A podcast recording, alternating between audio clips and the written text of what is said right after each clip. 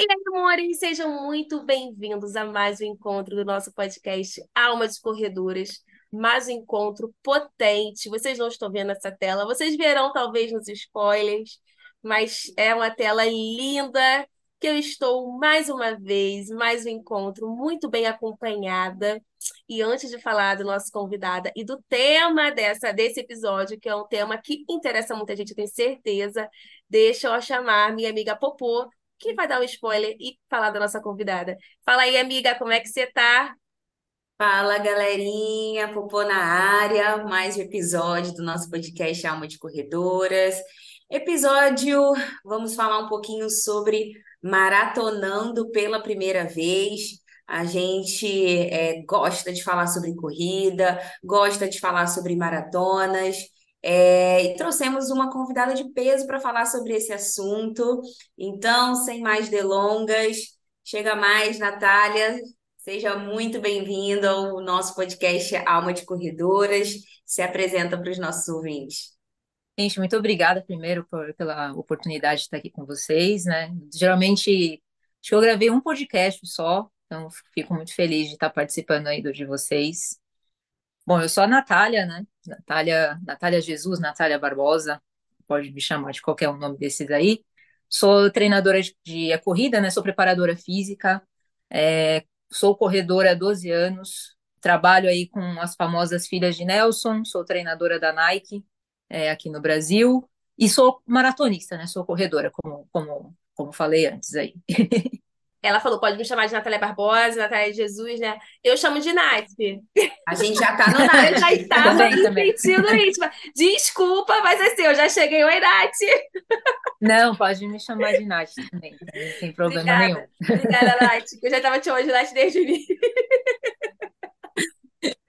Não, Não, e vocês problema não. viram, e vocês viram que a gente trouxe realmente uma convidada aqui é, que tem toda a experiência, todo o know-how para falar sobre maratonas.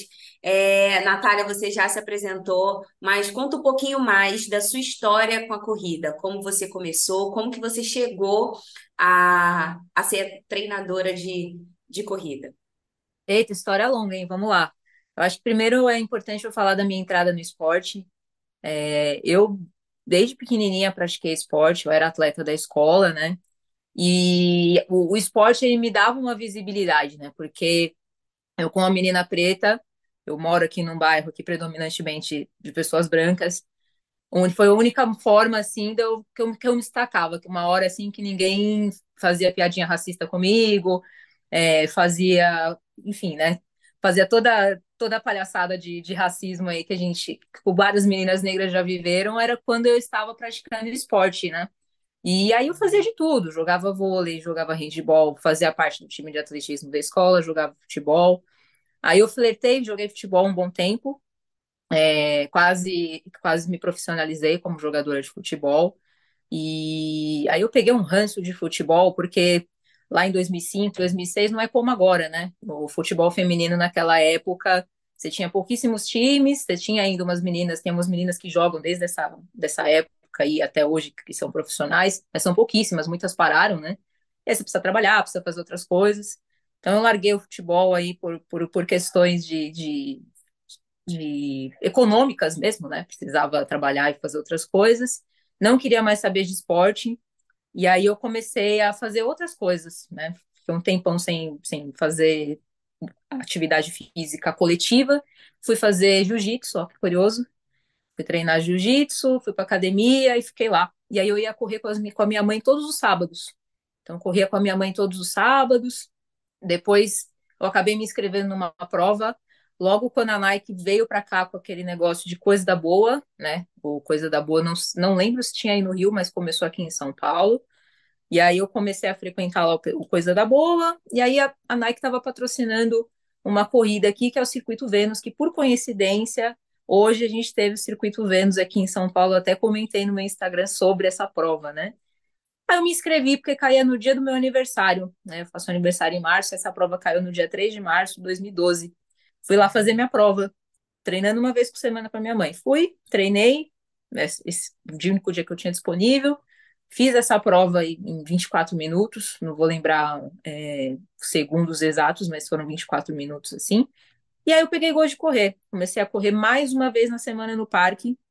Um treinador me viu e, e me chamou para treinar com ele, falou que eu corria muito bem, me chamou para treinar com ele. Eu não tinha dinheiro para pagar treinador, já começa aí. Nessa época eu trabalhava como operadora de, de, de telemarketing, né? Então, operador de telemarketing naquela época, o salário mínimo era 480 reais, né? Então, como que você vai ter dinheiro para pagar um treinador? Não tinha esse dinheiro, não tinha nada, não tinha tênis, não tinha nada assim. E aí eu falei, não tenho como te pagar. Ele falou, não, eu, você treina aqui com a gente, e aí eu tô até hoje. tô até hoje aí com corrida. Nessa foi, época. Foi, foi, o Nelson, então. não, não foi, não foi o Nelson, não foi o Nelson, foi um treinador que chama Miguel Custódio. O Miguel, ele trabalhava aqui no parque, pertinho da minha casa, que é o Horto Florestal. E aí eu fiquei um tempinho com, com ele. Tô, comecei aí no, na corrida com ele, né? tive ótimos resultados. Na minha segunda corrida eu já fui para o pódio, é, já fui foi caindo o tempo, e aí eu fui pegando gosto pela coisa. Mas foi o, foi o Miguel Custódio aí que, que me convidou para treinar com ele e me fez estar aqui até hoje. Com o Nelson você trabalha, você faz parte lá da equipe para treinar as meninas, né? As filhas de Nelson. E você tem seu treinador até hoje, gente. Que... É, o Nelson, aí, aí já vem a outra parte, né? Nessa época eu não trabalhava com, com corrida, mas eu participava bastante, pensando em rendimento mesmo, eu ganhava um dinheiro é, e, e, e, materiais e outras coisas, né, academia e tudo mais, através dos meus pódios. Então, eu tinha que eu fazia essa corrida, né, e, e tinha, ia bem, e aí eu tinha tinha minhas trocas, né, com, com, com algumas empresas e algumas pessoas que me apoiaram. E nessa época eu saí do call center, fui trabalhar numa seguradora, é, e depois eu fui, depois eu falei, ah, vou fazer educação física, larguei estava fazendo administração, né? E aí eu vim, mudei tudo, já estava tudo certo para eu trabalhar num banco aí, aí eu desisti da vaga e fui fazer educação física. Fiquei nessa empresa de seguradora seis anos aí, estudei né, nesse, nessa minha reta final na seguradora, e aí acabei entrando na, na, na assessoria do Nelson como estagiária. Isso foi em 2000 e 2018, é, não, 2000, é 2018, desde 2018 que eu tô lá com o Nelson. Eu não tinha muito tempo, né, como toda pessoa do, do proletariado aí, de fazer, de fazer estágio, né? eram muitas horas de estágio. Então eu tinha que trabalhar em quatro lugares para poder pagar a minha faculdade, né? Que eu estudei aí na, na, na, na, FMU, né? Que é uma referência em educação física aqui na, na cidade de São Paulo. E a mensalidade era muito cara, então eu tinha que trabalhar em quatro lugares. Então eu ficava na seguradora de manhã, de manhã não, à tarde, né? Porque de manhã eu ia para a faculdade. Depois eu ia para academia, trabalhei aí na, na Biorritmo um, um, no meu comecinho, né? Com meu estágio lá, porque eu precisava das horas. É, fazia, trabalhava como pacer para Nike, então faz, fazia um monte de evento para Nike. Trabalhar para Nike foi o que me possibilitou estudar me deu condições financeiras para isso, porque eu fazia evento, tinha bastante evento, é, tinha evento, tinha dia que tinha evento toda semana, assim, tipo, quatro, cinco eventos, e isso me ajudou a pagar meus boletos, né? E aí depois eu entrei com o Nelson. O Nelson, ele. Eu conheci, a, eu conheci a primeira filha de Nelson, sou muito amiga aí da, da, da Juliana Mazancucci, que ela nem tá no Brasil mais, treinava com o Nelson. Era ela, Rafaela Bueno, mas eu era mais amiga, eu sou, era mais amiga mais próxima da, da Ju, né? E a Ju treinava com ela, ela era influenciadora da Nike na época. E a, aí tinha a Tati Crisp também, que elas andavam todas juntas ali. E aí a Tati falou assim, falei assim pro Nelson, pô, admiro o Nelson, né? Eu tô precisando fazer estágio, eu preciso dessas horas, né? Porque eu preciso me formar em um ano e meio, sem as horas eu me formo. Vou lá pedir para fazer estágio com o Nelson. Eu cheguei, Nelson, eu quero fazer estágio com você. Aí, ele, ah, eu, eu assino. Eu falei, não, mas eu quero mesmo fazer estágio com você, não precisa nem não precisa nem me pagar, enfim, nada. Mas aí esfriou isso daí, ficou para trás. Aí um dia o Nelson encontrou a Tati numa festa, pediu meu contato, e ele acabou me contratando mesmo. Depois, que foi bem quando a assessoria dele começou a crescer. E aí eu tô lá desde 2018. É, aprendi bastante com o Nelson, aí ficava lá com ele, ficava na academia. Tive que sair da seguradora, senão eu não conseguia fazer as horas de estágio que eu precisava. E aí entrou uma outra empresa na minha vida que me apoiou aí durante dois anos, que foi a Cosan. É, a Cosan viu meu Instagram, eles queriam fazer uma propaganda aí com, com, com corredores de rua, né, para estabelecer a marca. E aí mandaram uma mensagem no meu Instagram, claro que eu achei que era golpe, né? Achei que era golpe, falei, ah, imagina, né? Que a gente, eu sou desconfiadíssimo. Até que veio um cara, né? Não, a gente quer fazer mesmo, quanto que é, não sei o quê. Aí, enfim, fechamos tudo. Aí veio um roteirista, me ligou, é, conversou comigo, fez um roteiro assim maravilhoso. É, foi uma história de, de, de, de, mostrando minha história de vida mesmo. Eu e mais quatro pessoas é, que eles fizeram a gravação. E depois disso entrou o, o, o dinheiro lá do, dos direitos de imagem, eu pude sair da, da seguradora e focar só nisso, né? Porque quando você vai mudar de área, assim, é muito complicado, né? Tem vários, várias coisas, né? Várias pessoas dependendo lá do seu VR, do seu VA, tem o plano de saúde, tem várias coisas que você abre mão, né? E eu não me arrependo dessa escolha, assim. Então, esse dinheiro da COSAN aí me ajudou bastante, porque eu fui lá, paguei o, o semestre, os três semestres que faltavam à vista e consegui me formar e fazer as horas de estágio, porque senão eu não ia conseguir fazer, eu ia ter que atrasar em pelo menos seis meses, não um semestre aí a minha formação. E aí foi assim que eu cheguei aqui. E aí depois, né, me formei numa época errada, assim, uma época errada não, uma época ruim, foi a época da pandemia. Então eu me formei em 2019 e olha como é que são as coisas. Me formei em 2019, aí, né, tava cheia de planos, não, você vai, vai fazer tal coisa e tal, vou ser efetivada na academia, aí já eu me, me efetivar, eu já tava com vários planos na cabeça, aí veio a, a pandemia. e eu tinha brigado, né, muito na faculdade para conseguir a documentação, porque é um, é um inferno, né? Eles sempre atrapalham, nunca ajudam nessa hora. E para você poder trabalhar, você precisa ter o seu registro no CREF, né? Tem que estar devidamente registrado no conselho aí dos profissionais de educação física. E aí eu briguei, briguei, e eu e um menino que trabalhava comigo lá na Biorritmo, que está lá até hoje, conseguimos uma carta, e aí a gente conseguiu, de forma antecipada, tirar o CREF de todo mundo da turma. E aí eu consegui trabalhar na pandemia. Aí eu tinha que, tinha que mexer com umas coisas, né? Porque todo mundo me conhecia como Natália da Corrida. Pouquíssimas pessoas sabiam que eu tinha acabado de me formar, e aí eu contratei uma pessoa lá de Ribeirão Preto para me ajudar com isso. Me ajudou aí, deu uma mexida no meu Instagram. Até a própria Nike viu que eu tinha me formado, aí veio o convite depois de, depois de um tempo aí para eu ser treinadora da Nike.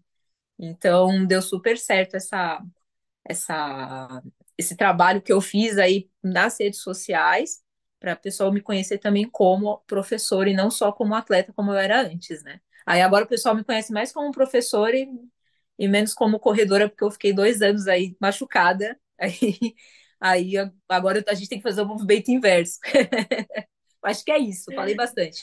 Cara, mas tem tantos recortes, tantas, tantas, tantas camadas nessa sua apresentação que, assim, eu já fico arrepiada e, mais uma vez, é, é, é, com outros convidados em outras pautas, a gente sempre fala sobre a questão é, racial Olha, como a- o caminho tem que ser percorrido, cara, pra gente que é preta e pra gente que é mulher preta. Então, cara, tem noção disso? Porque a linha de chegada tá ali. Mas olha o percurso que você precisou percor- percorrer.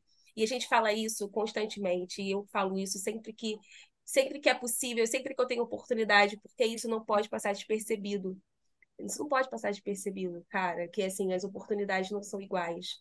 E nós, Não mulheres periféricas, é, é, tem que passar por tantas outras coisas e tantas coisas que você falou sobre quem depende da família e plano de saúde tal. É muita coisa em jogo, não é simplesmente você, cara, eu quero agora viver disso aqui. Não é assim. Não.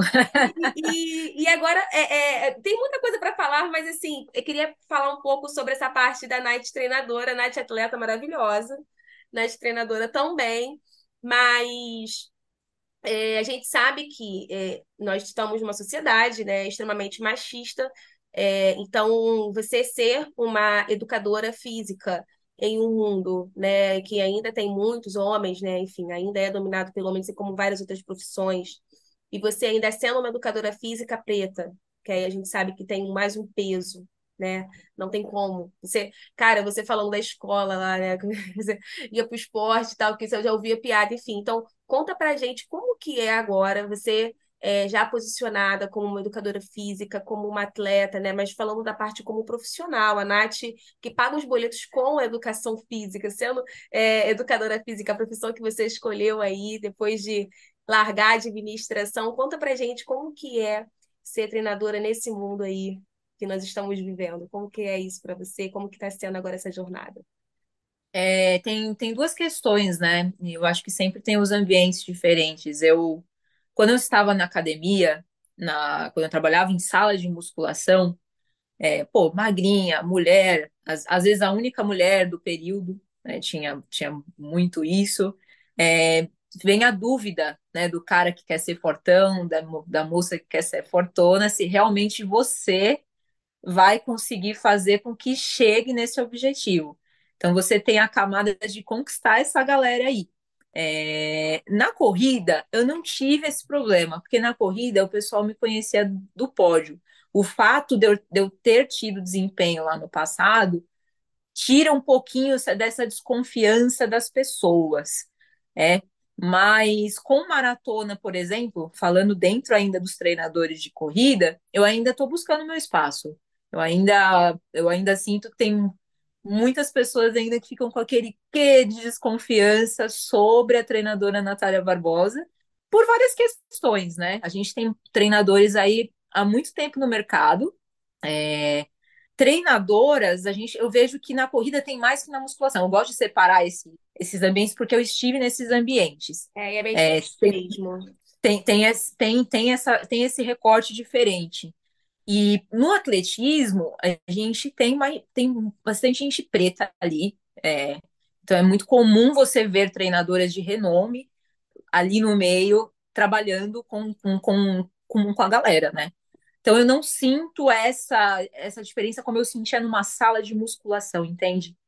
É, com, com relação ao, ao estereótipo mesmo, né? O professor fortão, eu não sou fortona, eu não sei nada, não, não é assim. A gente estudou, a gente sabe, a gente sabe como aplicar. Claro que cada um vai ter uma facilidade, uma especialidade com alguma coisa. Eu gosto de preparação física, pô, trabalho com gente que faz outras modalidades esportivas. Pô, tem o cara que surfa, tem o cara que, que é piloto, de, tem o cara que corre, tem o cara que faz, sei lá, 100 com barreira, 110 com barreira, menina que faz lançamento de dardo. Aí são trabalhos diferentes, né? Então, um pouco diferente do que você costuma ver numa sala de musculação. Então, eu sinto essa barreira diferente nesses dois campos. O restante, assim, eu não posso afirmar muito, porque eu não, não, não transitei, né? E eu também tenho, eu por ter um, um, corpo considerado padrão, também tenho um tratamento diferente que outras colegas, né, é, da área. E toda vez que eu escuto alguma delas falando que sofreu algum tratamento diferente, alguma coisa do tipo, pelo corpo e tudo mais, eu só sento e aceito, porque eu não, eu não vivi isso. Né? Quando a gente vive, a gente sabe né, essa, essa, essa questão, né? Por exemplo, do, do corpo. A professora tem sempre que estar tá com o corpo ok. É, o professor sempre tem que estar tá com o corpo bacana. E aí você tem profissionais excelentes, que às vezes tem vários outros problemas que não conseguem é, não tem como ficar com o corpo padrão trincado, a moça trincada, o homem trincado, e aí você não tem como de, combater, debater com, a, com, essa pessoa, você não passa por isso. Eu acho que, que, que é muito comum também, com certeza, outros profissionais que não estão nesse padrão terem passado por esse tipo de, de, de, de seleção, de tratamento diferente, de julgamento por parte dos profissionais ou por parte de, de algum aluno que quer contratar seu serviço mesmo. Mas isso eu não, não vivi, né? Mas o recorte racial, é, falando nisso aí, por exemplo, principalmente quando você fre frequenta alguns lugares, é, é, é, complicado, né? Porque, por exemplo, quando eu estava na, na academia, eu lembro de uma outra professora que tinha lá, ela falou, meus alunos tratam vocês diferente. Falou, pô, como assim? Por causa dos tênis, né? Eu, sempre a Nike mandava os tênis para mim antes de lançar, né? Roupa impecável, né? Que é aquele negócio, né? Você aprende com a minha avó que você sempre tem que estar tá impecável, né? Eu até falo isso para os meus alunos. Maravilhosa. Impecável, cabelo impecável. A pele, o creme, né? Não pode sair com a pele, com a pele toda cinza, toda, toda arrumada. Aí eu ouvi ela falando, mas por quê? Por causa da roupa. Então a pessoa queria saber por que chegava perto, com curiosidade de saber como que ela tem essa roupa que não lançou. Pô, ela é atleta, aí o tratamento já era diferente, sabe? Do da outra professora. Então, essa questão ainda eu, eu, é muito forte, né? Você vai dar aula em alguns lugares, por exemplo, em, em alguns bairros mais nobres aqui de São Paulo, né? Pô, a, a entrada de serviço, aí a professora loira entrando normal e você pela entrada de serviço. É um, é um negócio que ainda, que, que ainda é uma luta, né? Mas a, só para você ver a roupa, a roupa como muda tudo. Eu tô lá com a roupa. Como assim ela tem essa roupa? Como assim? O que, que ela faz? Ah, não, é exato. É, é, é, é, como se você não tivesse direito de conquistar isso também. Sim, As pessoas, sim. Ainda é uma questão. Ainda. Ainda, é, uma, ainda é uma questão. E, e, e eu, eu, acho... te, eu tenho ciência disso. E eu acho que você falando essa questão da sua avó, do ensinamento que você teve com a sua avó, é uma forma de se impor também. Assim, do tipo, tem que estar bem colocada, porque se. Imagina, né? Eu já tenho.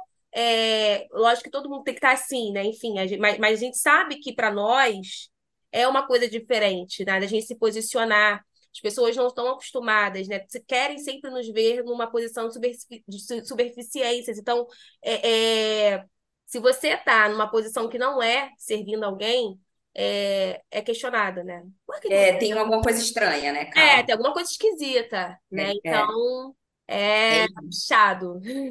E, sim, sim. É, Natália, e você falou aqui, né? Já é maratonista, treinadora, corredora. Eu amo falar de maratonas, maratonistas que sou, maratonista que sou. Jusce, daqui a pouco vai experimentar essa emoção. É, então vamos falar sobre maratonando pela primeira vez, né? É, Estamos aí próximo do final do ano, é aquele momento que os corredores começam a pensar o que, que vão fazer, qual é a prova-alvo para 2024, e aqueles corredores que já querem é, correr a sua primeira maratona. Para você, assim, né, treinadora Natália, assim, qual é a, a, o ponto certo, assim, a virada de chave que aquele corredor amador que participa de 5, 10 quilômetros, meia maratona, qual é o momento certo, se é que tem esse momento certo, para realmente focar numa maratona? Olha, é, analisando, eu, eu, gosto de falar, de falar dessa parte, é, de uns tempos para cá, principalmente da pandemia para cá, aumentou o número de pessoas correndo, né? Isso é ótimo, isso é ótimo. É, eu tenho uma grande preocupação com, com redes sociais, porque às vezes assim, o cara começou hoje e ele já quer fazer uma maratona. Então, o ideal é você já ter uma bagagem de corrida, né? Você pega o pessoal mais das antigas, assim, que, que começou a correr em 2012, tem muita gente que começou a correr nessa época também. O pessoal fazia outras coisas, né? Outras provas, 5, 10, 21, 15. E aí, só agora, você pega, assim, essa galera, só agora eu percebo, assim, pelo meu convívio 11, 11 anos depois, 10 anos depois, 6 anos depois, 7 anos depois, a pessoa fazendo uma maratona. E eu acho que esse é o caminho ideal. É, a gente tem diversas alterações estruturais né, pra, que, a, que a maratona proporcionam, e você precisa ter o seu corpo preparado para aquele volume semanal. Então, quando você começa lá correndo 5, você tem uma periodização diferente passou para os 10, é uma outra, você vai evoluir.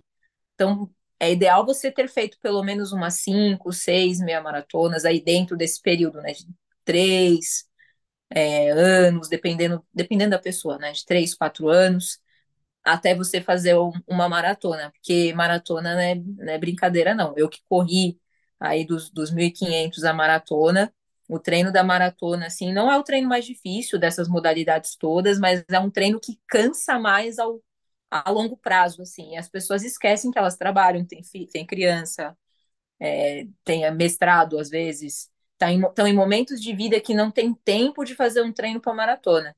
E aí eu acho que é importante você ter essa bagagem, você ter vivido a experiência com progressiva, com distâncias anteriores, é, mudando intensidade, já ah, quero melhorar meu pace, vamos melhorar o pace. Ah, eu quero correr mais vezes na semana. Tem que respeitar essas etapas, momentos de vida antes de você se jogar numa maratona. Acho que isso é o mais importante do que você fazer porque tá todo mundo fazendo porque você viu no Instagram. É, e é interessante você falar sobre isso. Eu comecei a correr em 2007. A minha primeira é, meia maratona eu fiz em 2013.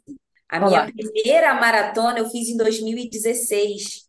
Então, assim, óbvio que eu entendo que lá em 2007, talvez, né, a- a- até mesmo na cidade que eu morava, a, a corrida não tinha esse boom que tem hoje, né? É, é, principalmente maratona, né, que começou de um tempo para cá se tornar, digamos assim, mais famosa no mundo dos corredores, né? Eu entendo isso e eu acho que os corredores que começam hoje vão maratonar a primeira vez com menos tempo do que eu.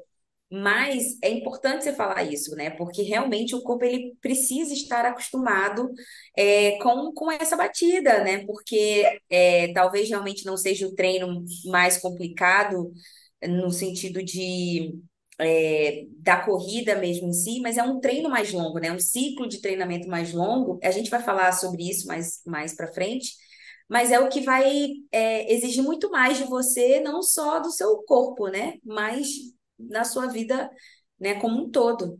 Sim, E até falando também sobre isso, né? A Popô brincou aí falando que em breve eu vou maratonar, gente. Eu vivo e isso que você falou é muito importante, Nath, da questão da rede social, porque é uma pergunta que eu sempre respondo, né? A Popô falou brincando, né? A gente sabe disso, a gente brinca muito, né? Nós o, a Drica também no podcast, e de nós três eu sou a única que ainda não sou maratonista. É, e várias vezes eu ouço do tipo, ai, aí, quando é que vai vir a maratona? Tem muita pressão, principalmente a gente que se expõe bastante em rede social. Eu sou uma pessoa que me exponho bastante.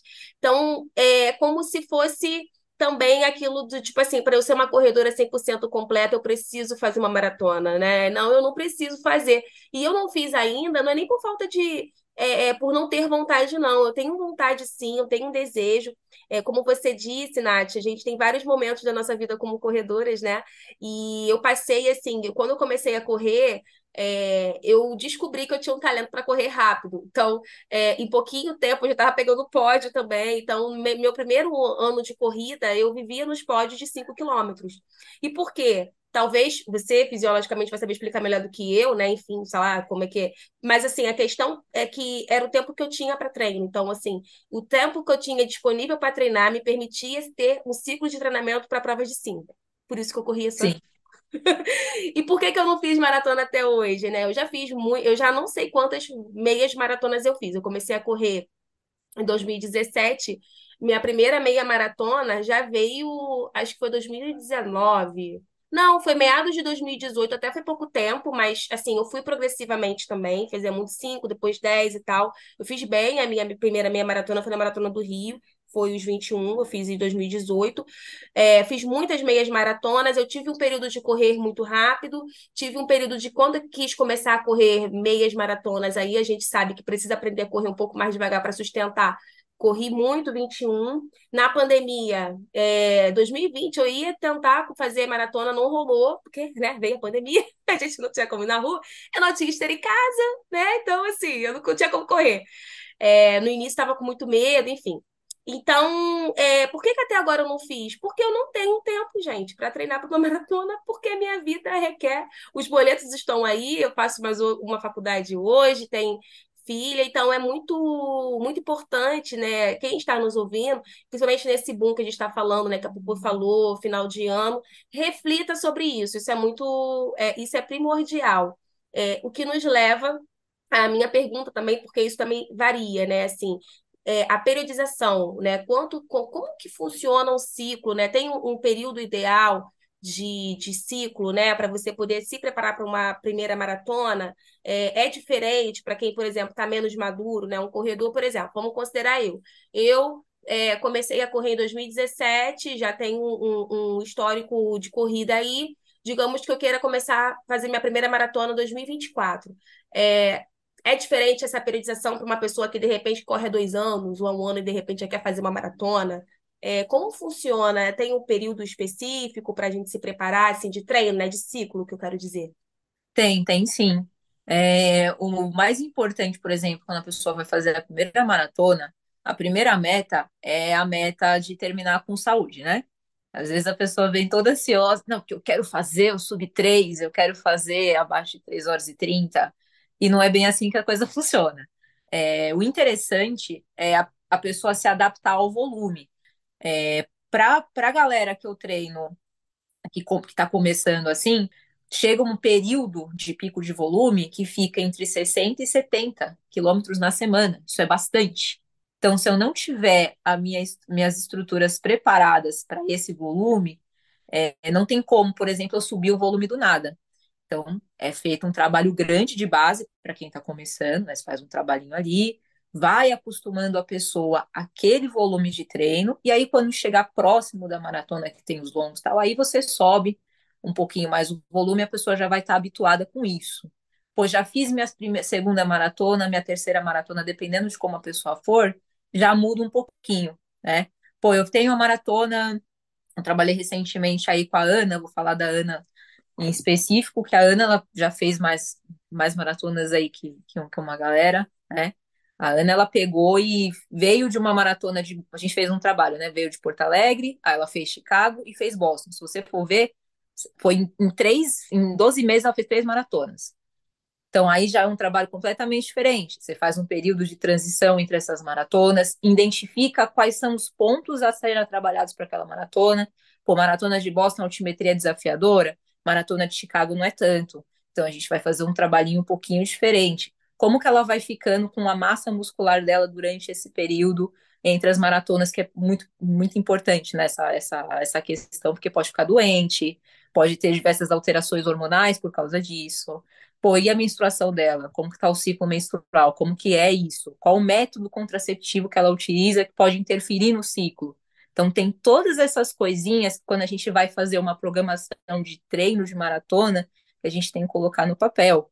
Acompanhar o descanso da pessoa. É, pô, a pessoa viaja muito a trabalho. É, pô, a criança ficou doente, a pessoa ficou doente, você tem que mudar todo o esquema que você fez, né? Mas, a priori, que, que eu costumo fazer? Eu sento com você, converso ali, entendo a sua situação e eu faço um plano. Lá tem o planinho A e o planinho B, com a sequência de volume para você se programar. Entro lá, sento, ó. Você vai fazer agora, a gente vai começar com 30 quilômetros na semana, depois a gente vai subir um pouquinho para 40, depois para 50, enfim, dependendo aí do, do, do, objetivo. E aí, nesse período, eu fiz aquele plano, podem acontecer várias coisas e eu tenho que trocar? Podem. e aí é, é, aí que tem que essa interação com o treinador é importante. O treinador saber tudo do que você está fazendo. Sem, tem, sem você ter vergonha de não ter completado o treino, sem você ter vergonha de falar as coisas mesmo. Pô, não estou me recuperando dos treinos, o que, que a gente pode fazer? E atua de uma outra forma. Por isso que treino, não fala, pô, você, tudo isso você vai cobrar no treino, ou então, nossa, mas para que isso? É só montar um treino? Não é só montar um treino. Você tem que pensar. Olha o tanto de coisa que eu falei que você tem que pensar para estruturar um treino para uma pessoa. Então, quando você me perguntou dessa, dessa questão de, de que se muda, muda dependendo da vida da pessoa, do perfil da pessoa. Com mais maturidade, talvez você trabalhe outras coisas, você já está acostumado com volume, aí a gente mexe em intensidade, é uma outra coisa, ou aumenta um pouquinho mais o volume. Então, tudo depende da prova, de tudo, né? E aí, Natália, é importante também você falar sobre isso, né? É, que o treino ele vai ser diferente para quem está iniciando nesse mundo de maratonas e para quem já é experiente, para quem já tem essa vivência, né? Porque quem está iniciando tem que realmente começar a se acostumar com essa quilometragem, com o volume de treino, como você falou, é um volume que ele aumenta bastante, então o corpo ele tem que se acostumar com isso. E para quem já é experiente, é, são aqueles detalhes, né? É, aonde foi que talvez eu errei, ou então aonde foi que eu não errei, mas que eu posso melhorar um pouco mais. Eu acho que isso é importante. E correr maratonas é o que eu sempre falo também no meu, no meu Instagram. Eu amo essa distância, eu amo longas distâncias.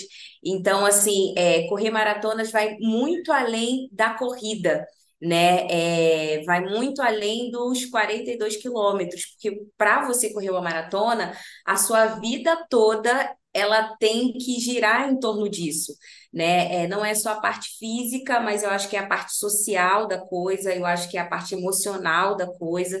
Então, eu queria que você falasse um pouquinho sobre isso, né? Você que, além de, né, treinadora, mulher, então, é, talvez seja um pouco também, acho que terapeuta, um pouco psicóloga também, né, do, dos seus alunos. É, o, é, é, isso é muito importante e eu falo assim que primeiro que você tem que fazer as coisas para você, né? Falo, falo de novo da rede social. Porque fulana fez sub-3, tá bom, a fulana é, tem outra realidade, outra história, foca aí no seu, que, que vai dar certo, né?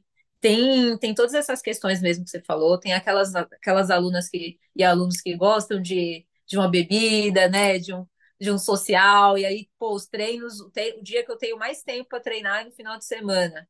Pô, vou encher a cara e vou fazer longo?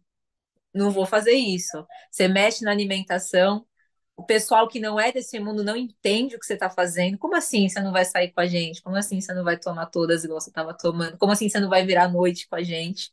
É, para quem tem filhos e para quem é casado, eu entendo também que seja um, um desafio grande, né? Apesar, eu não tenho filhos, não sou casada, mas se você não tiver esse amparo na sua casa, não tiver essa rede de apoio, fica um pouquinho complicado para você fazer os seus treinos também, né? Porque você fica uma parte do final de semana, que às vezes é quando tá a família inteira lá, você perde toda manhã treinando e depois descansando, você fica cansada, né? Você fica esgotada com a, com a energia social, assim, desgastada. E aí vem o trabalho.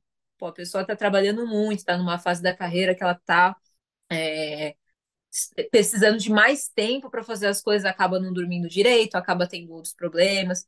Eu acho que é importante respeitar esse momento, né? Esse ano até tive uma, uma aluna que a gente conversou bastante sobre isso, que ela estava passando por uns problemas aí no trabalho, com um projeto grande, e ela queria fazer uma maratona, mas ela não estava treinando. E aí eu, a, a conversa que eu tive com ela foi, mas tudo bem se você não fizer uma maratona. É melhor você não fazer a maratona do que você ir lá se machucar, que aí, né, vem outras questões. Você se frustrar porque você não conseguiu terminar e nunca mais fazer a maratona, ou então você completar a maratona, mas ser uma experiência tão traumatizante, você nunca mais quer fazer uma. Então é importante a pessoa se, se respeitar. E eu falo mesmo, eu encho o saco, quem treina comigo sabe aí, eu tenho pavor de quem não treina. E eu não estou falando de performance, falando treinar. Eu tenho lá minhas senhorinhas que caminham, a pessoa não treinou, não adianta ela vir reclamar no meu ouvido que ela não melhora. Não adianta ela vir falar, nossa, eu tô sentindo uma dor aqui, aqui, aqui, porque a pessoa não tem regularidade de treinos. E eu jogo essa real mesmo. Às vezes a pessoa precisa ouvir, pô, não é o momento se você fazer uma maratona. Ou é, que a pessoa tá com muitas dúvidas, a gente conversa, ajusta o treino, não tem problema nenhum. Mas sem treinar não tem como você ir para uma maratona. Então, quando, quando você for fazer uma maratona, eu estou aqui falando de coração aberto, pense em tudo isso. Às vezes não é o momento para você fazer. E às vezes é, e você precisa dar uma mexida nas coisas. Às vezes as pessoas mandam mensagem, pô, Nath, eu perdi um treino e agora não sei o quê. Não é um treino que vai fazer falta ali. O problema é você perder toda vez um treino, né? Você quebrar aquela sequência, mas talvez aquele um treino que não saiu bem, é, não saiu bom, né? Aquele um treino que não saiu bom, Aquele dia que, putz, ficou até, fiquei trabalhando até tarde, não deu para treinar, o que, que eu faço? Segue o jogo, esquece o que passou, passou. Porque às vezes a pessoa tenta treinar na próxima semana, atrapalhando a próxima semana de treinos, né? A gente planeja uma carga, a pessoa vai lá e joga o treino da semana passada porque ela não fez.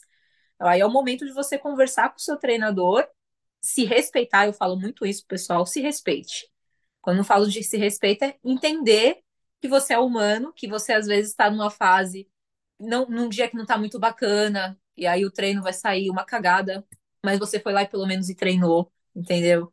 Entender que aquela que às vezes você tá cuidando da sua saúde mental e tá atrapalhando, tá interferindo nos treinos, mas aí o momento não é nem de pensar na intensidade do treino, é, pô, tô conseguindo fazer o treino ainda nesse período difícil e não vou conseguir fazer uma maratona. Aceitar isso. Pô, não, não dá para fazer agora porque a minha vida tá não, não me permite isso e, e tá tudo bem. Eu acho que o se respeitar durante todo esse processo de treinamento é muito importante e também dividir com o treinador, porque o treinador às vezes não tem bola de cristal. A gente tá vendo que a pessoa não tá treinando ali, vai perguntar, a pessoa não conta nada, não fala nada. e aí não tem como a gente saber, né? Então, se respeitar é importantíssimo nessa, nessas fases de qualquer treino que você esteja fazendo, principalmente maratona. Maratona não tem como você chegar e ir lá sem treinar. Cara, maravilhosa como diz uma amiga minha, dando aulas e palestras aqui, porque, cara, assim, é, é impressionante.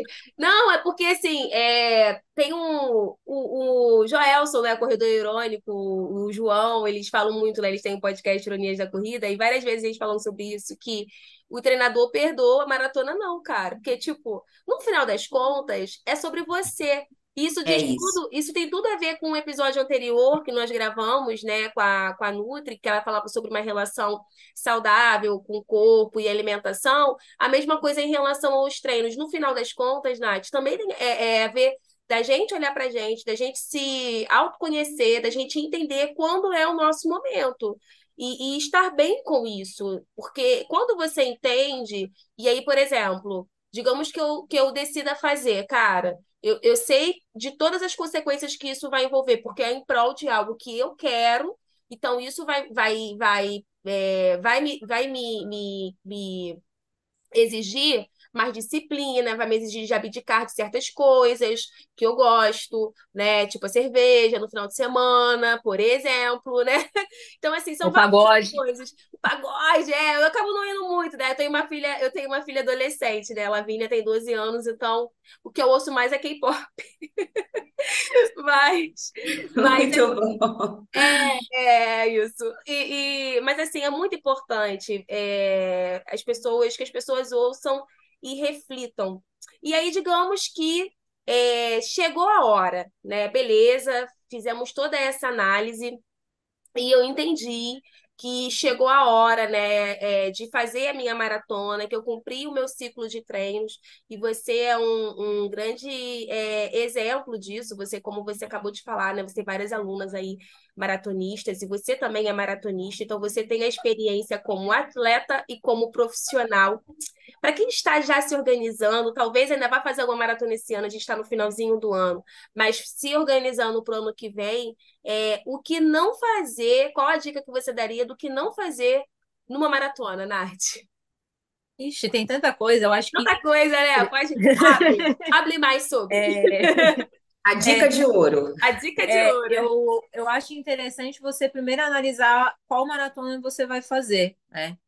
É, tem várias questões, tem questões econômicas, é, tem questões de dificuldade de percurso. É, eu não recomendo, por exemplo, que a pessoa vá fazer a sua primeira maratona numa prova com percurso muito desafiador, porque as- aí a pessoa vai ficar traumatizada, não conheceu ainda a experiência da maratona. Eu acho interessante analisar qual maratona que eu vou fazer.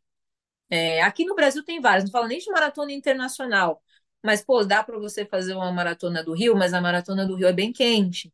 Pô, dá para fazer a maratona de Porto Alegre, é planinha, ótimo para iniciante, mas dependendo, tem uns frio que faz lá que, pelo amor de Deus, que é, que é, que é assustador, né? Então você precisa entender qual prova que, que, que vai ficar melhor para você fazer sua estreia, para você conhecer a maratona. É, pô, vou começar lá na, na, na Up Hill ou então na Maratona de São Paulo, que é cheio de subida, um percurso assim bem desafiador. Pô, então a sua experiência nessa maratona, ela vai ser um pouquinho diferente. A gente vai trabalhar outras coisas. Não que não dê para a pessoa fazer, mas eu acho importante ela fazer essa análise do, do percurso. É, uma outra coisa importante também, não deixar de lado o fortalecimento.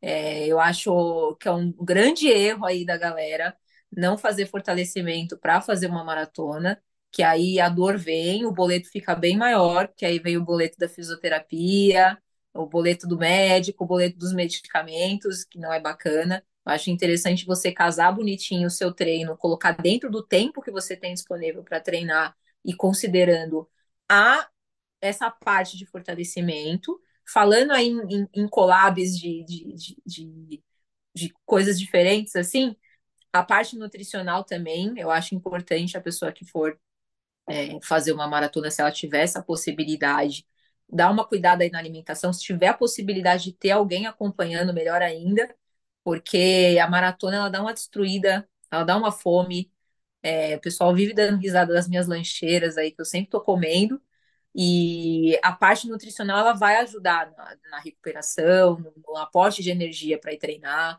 Não adianta ir fazer maratona sem se alimentar adequadamente, que você vai. É, é muito, é muito grande a distância, né?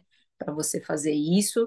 É, uma outra coisa importante também é seguir o plano de, de, de, treino que o seu treinador passou, né? Porque tem uma galera, viu? Vou contar para você, os teimosos. Não vamos inventar, né, gente? Não, não é hora de inventar, entendeu? Não é a hora. Não é a hora. E a maratona, diferente de outras distâncias, acho que eu cheguei até a comentar aqui, você tem treinos que você faz, faz em que a gente chama de treinos submáximos, né? Você não precisa dar o seu 100% no treino. O treinador colocou lá o ritmo para você lá de 5 e 20, não é para fazer 5. Tem muita rodagem, o pessoal não entende isso, tem muita rodagem. Você vai ter os treinos de intensidade, mas grande parte dos treinos vão ser os treinos com intensidade mais baixa. Então, respeita isso que vai ser importante. Pô, tive um problema para treinar na segunda, posso jogar meu treino para terça? Fala com o seu treinador para ver qual foi a carga que ele colocou de treinos para ver se realmente vai fazer sentido você fazer aquele treino do que passou. Se não se passou, supera. Bora para a próxima e vamos fazer os treinos do jeito que está lá certinho. E para de se comparar, né? A sua jornada é diferente da jornada do colega, porque às vezes eu escuto bastante, não, porque a fulana, ela tá treinando sete vezes na semana. Mas a fulana tem uma vida diferente de você. Ela consegue treinar sete vezes na semana. Você, às vezes, é o quatro vezes na semana e olhe lá. Então, esse olhar para a grama do vizinho, eu, eu, eu sei que é difícil, porque todo mundo é humano, quer melhorar, tá vendo as coisas acontecendo ali, mas você, se, mais uma vez, você se respeitar, que eu falei aqui 300 vezes, se respeita. Fulana tá treinando sete vezes, mas você não sabe da realidade dela. É muito diferente da sua. Às vezes, com seus quatro dias ali, dá certo. Acho que esse Gente, é o mais importante. Gente, eu só vou dizer uma coisa para vocês. Quem ainda não pegou um papel, uma caneta para anotar essas dicas da Nath, volta nesse episódio, pega o papel, a caneta e anota, porque realmente isso faz toda a diferença. Se você é, puder ter realmente esse acompanhamento com outros profissionais, além do, do treinador, né, do preparador, é, é importante né? E, e, entender que você é você, né? Que a Jusce é a Jusce, ela tem é, a, a, o pacer dela, a vida dela, a correria dela, eu tenho a minha correria, eu tenho o meu pace, todo mundo é, é corredor, todo mundo pode, dentro das suas é, condições, né? Então, dica de ouro da Nath. Eu acho que eu vou é. facilitar, gente. Vou, vou fazer depois o checklist aí da Nath, para a gente poder ajudar a galera, porque realmente, como eu falei, é uma aula, uma aula. É. E estamos nos encaminhando para o final. A gente poderia. Eu sou suspeita para falar sobre isso, né? Porque eu poderia ficar aqui falando sobre maratona horas e horas. É, a gente gosta de correr, então, uma pena, a gente está se caminhando para o final. Mas, Nath, além dessas dicas de ouro que você deu, qual a mensagem que você gostaria de deixar para os nossos ouvintes? Fazer atividade física é tudo. A corrida mudou minha vida, a corrida abriu portas para mim, assim, que eu não imaginava que, que, que fossem abrir. Eu acho que é, é importante você estar inserido no meio da corrida, é, você, você respeitar essas etapas é, você se cuidar, porque o esporte nada mais é do que algo que a, a, é a nossa saúde, né? Eu sempre falo isso para os meus alunos. Pô, você me deu a sua saúde para cuidar que é seu bem mais precioso. Eu acho que quando a gente começa a deixar a saúde de lado, perde o sentido nisso, né? E a corrida, ela abre portas, ela une as pessoas. É, eu fico muito feliz de ver muita gente fazendo essa modalidade esportiva. Eu espero que cada vez mais pessoas façam mas façam com parcimônia e com muito respeito aí às suas, ao, ao seu, a, a você, né? Então, você que quer fazer uma maratona aí, se prepara para treinar, que é bastante treino, o treinador perdoa a maratona, jamais perdoa. É, é o famoso treinar para quebrar cada vez mais para frente, né? Quebrar lá no 40, no 41, quebrar no 20, não. Então, se prepara para para fazer um, uma maratona boa e, e, uma coisa que tenha que deixe você com mais vontade ainda de fazer, não uma coisa que traumatize você. Então, se você se preparar, estou aqui falando de todo o coração, você vai entender que vai ser transformador para sua vida. Você vai lembrar com um momento muito especial. Isso se você se preparar. Fizer de qualquer jeito, vai, vai ficar complicado aí. Então, a maratona vai ser um momento especial aí na vida das pessoas. A corrida é uma, é uma coisa muito especial, no geral, não vou falar só de maratona. Se você puder cuidar disso para que seja uma experiência bacana e gostosa, é, é, é fundamental. E que mais pessoas comecem a correr aí. Maravilhosa, gente! Silva, né? Eu falei, eu já tinha falado no início desse episódio que era encontro potente. É o nosso segundo episódio, assim, consecutivo que a gente fala. São temas totalmente diferentes, mas tudo vai de encontro ao mesmo, é, ao mesmo sentido que é sobre nós mesmos, né? A gente se conhecer, a gente respeitar a nossa jornada, a gente respeitar o nosso corpo, a gente respeitar a nossa história entender o nosso momento sem ficar olhando para o outro. É, isso é fundamental. Nath, mais uma vez, muito, muito, muito obrigada, de verdade, assim, eu tô aqui ai, feliz, é porque vocês não viram, depois eu vou pegar essa parte da gravação, porque tava Popô e eu com a mão no queixo. Vamos soltar no spoiler, a gente tá aqui assim, só olhando ela falando. É porque é admirável. É, e como o esporte transforma, e falando só antes de fechar, eu queria é, reforçar um ponto que você falou lá no início, assim, que a gente tenha, além de pessoas praticando a corrida, o esporte, cuidando da saúde, que a gente tenha cada vez mais oportunidades para isso, é, seja através de políticas públicas, que é o fundamental, é o principal, Sim. mas também quanto que é importante o apoio de empresas, né? Você falou do Grupo COSAN, e hoje eu trabalho no Grupo COSAN. É, eu sou funcionária do, de uma das empresas do grupo Cosan, né, que é um grupo grande, tem a parte de, é, enfim, de combustíveis e tudo mais, é uma empresa de energia. Eu trabalho aqui no Rio, numa Sim. fábrica, numa das fábricas. É, e quando eu, eu fiz uma entrevista, né, para passar para ir para essa empresa, que é a Move, é, você sabe que uma das coisas que me fez ir, eu estava numa outra empresa, pedi demissão para ir para lá, é o fato deles terem esse incentivo com, com o esporte, assim, porque eu já conhecia, né, eles patrocinavam, patrocinam ainda a Maratona do Rio, então é uma, é, sempre teve muito presente o nome Cozan, e eu não, eu, eu te conheci há pouco tempo, digamos assim, a nível de rede social. Eu não te vi lá, vou até buscar esse vídeo lá do, do passado, né, do, do início, e muito, muito feliz. É, mais uma vez, obrigada a todos vocês que estão nos ouvindo até agora. Beijo, Nath. É, Obrigada. Espero ter ajudado. Tenho certeza que ajudou muita gente. Depois vocês comentem aí. Vou colocar o perfil da Nath na descrição e coloquem aí nos comentários também desse episódio o que vocês acharam. Mais uma vez, muito obrigada. Beijos e até o próximo episódio. Tchau, tchau. É isso aí, galerinha. Mais um episódio finalizado com sucesso por aqui. Um beijo.